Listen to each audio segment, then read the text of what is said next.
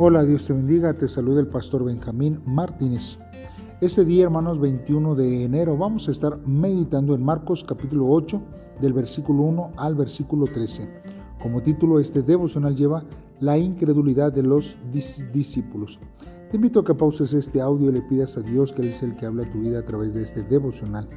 Si ya lo has hecho así, entonces acompáñame a escuchar lo que la palabra de Dios dice. La palabra de Dios dice así. En aquellos días, como había una gran multitud y no tenían qué comer, Jesús llamó a sus discípulos y les dijo, Tengo compasión de la gente, porque ya hace tres días que están conmigo y no tienen qué comer. Y si los enviare en ayunas a sus casas, se desmayarían en el camino, pues algunos de ellos han venido de lejos. Sus discípulos le respondieron, ¿De dónde podrá alguien saciar de pan a estos aquí en el desierto? Él les preguntó, ¿cuántos panes tenéis?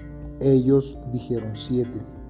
Entonces mandó a la multitud que se recostase en la tierra, y tomando los siete panes, habiendo dado gracias, los partió y dio a sus discípulos para que los, los pusiesen delante, y los pusieron delante de la multitud.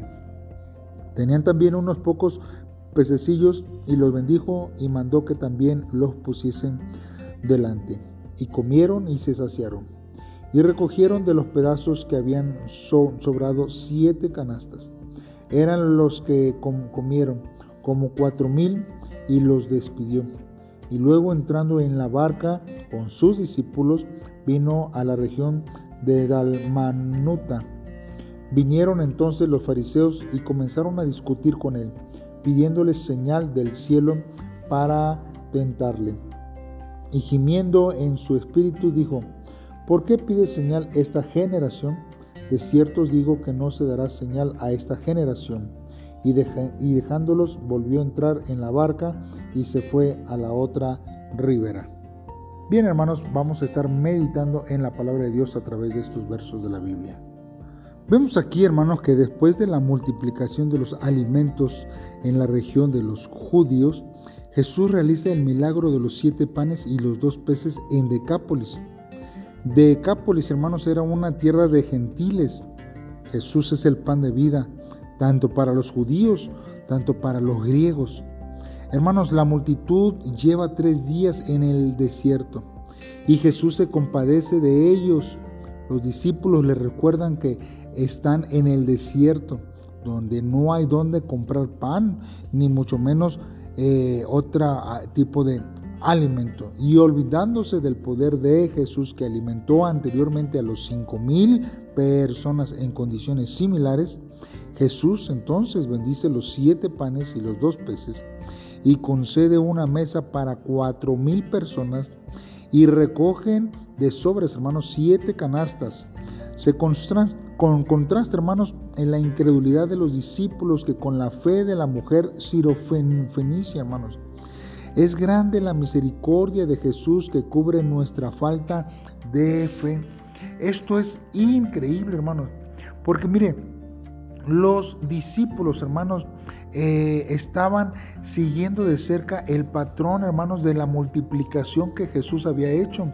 Desde el verso 6 nosotros vemos algo similar, pero hermanos, aparentemente los discípulos eh, son como olvidadizos eh, o a lo mejor tienen algún tipo de torpeza espiritual, hermanos, porque hizo que este milagro de la alimentación de los cinco mil en el capítulo 6 se olvidara, hermanos, porque ellos eh, nuevamente no pensaron que se fuera a repetir o simplemente no le tomaron mucha importancia, hermanos, a lo que el Señor Jesús hizo al alimentar, hermanos, los cinco mil eh, personas que en el capítulo 6 viene, hermanos, ahí plasmado. Ahora, hermanos, mire, este, nosotros no podemos conocer a Jesús con un corazón obstinado. Los fariseos, hermanos, comienzan a pedir una señal del cielo para poder tentar al Señor Jesucristo. Jesús gime a causa de la incredulidad de ellos. que por la dureza de su corazón no creen después de ver muchos prodigios, hermanos. Y ellos, hermanos, comienzan con esta situación en su corazón. Estos eh, fariseos, hermanos, estaban ciegos.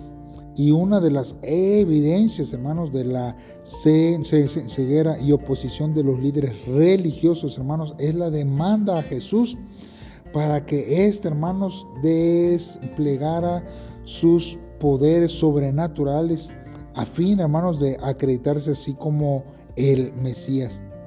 Ellos ya habían sido testigos de muchas otras señales que Dios había hecho en presencia de ellos. Hermanos, el problema no era la ausencia de ellas, hermanos, sino su propia incredulidad ante Dios.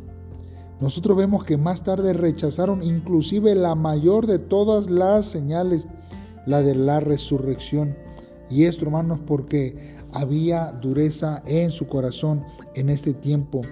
Hermanos, Jesús les dice que no se dará señal a esta generación. El libro de Mateo, hermanos, llama a esta generación como mala y adúltera y que no le dará más señal más que la de Jonás, que es cruz y resurrección.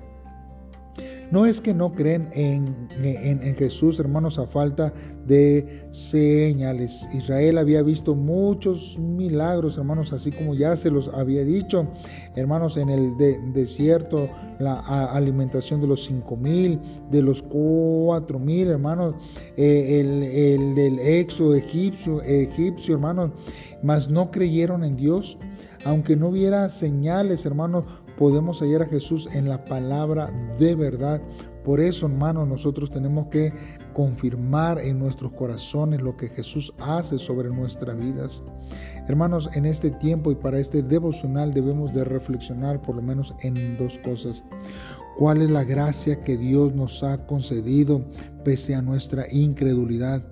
Nosotros, hermanos, podemos ver que Dios ya ha obrado antes y quizás muchas veces insistimos en dudar, hermanos, del poder de Dios, en dudar de que Dios nos puede sanar, que Dios nos puede restaurar, que Dios nos puede transformar. Necesitamos, hermanos, nosotros creer en lo que Dios, hermano, hace sobre nuestra vida. Es necesario, hermanos, que nosotros quitemos la incredulidad y que veamos las cosas que Dios ha hecho en nuestras vidas. También nosotros, hermanos, debemos de meditar cómo difiere la vida del que busca señal del que busca la palabra. ¿Usted qué es lo que busca cuando se acerca a Dios, a Jesucristo? Usted necesita una señal, usted necesita una palabra de vida para su corazón en este tiempo. Debemos nosotros de esperar que Dios, hermanos, sea el que obre de una manera especial sobre nuestra vida. Porque no hacemos una oración a Dios y le pedimos que Él sea el que nos hable y que cambie a nuestra vida y que nosotros podamos estar no incrédulos, sino expectantes eh, de lo que nuestro Dios hace. Padre, en esta hora nos acercamos una vez más ante ti. Tú eres omnipotente y obras más allá de las circunstancias y el ambiente. Señor, reconozco que mi que me alimento y que me visto por tu soberana voluntad. Ayúdame a confiar cada día más en ti. No pondré mi esperanza en las cosas visibles y temporales, sino en ti, sabiendo que obras en todo momento y lugar a favor de tus hijos amados. Señor, y yo reconozco que tú, Señor, me has amado y que ahora soy tu hijo porque te he aceptado en mi corazón, Señor. Por eso te pido a que tú me ayudes, Señor, a que no seamos incrédulos y que nosotros no te busquemos a ti por buscar una señal, sino que te busquemos a ti por encontrar una palabra de aliento, de vida hacia nuestras vidas en este tiempo. Gracias Jesús, en el nombre de Cristo te lo pedimos. Amén.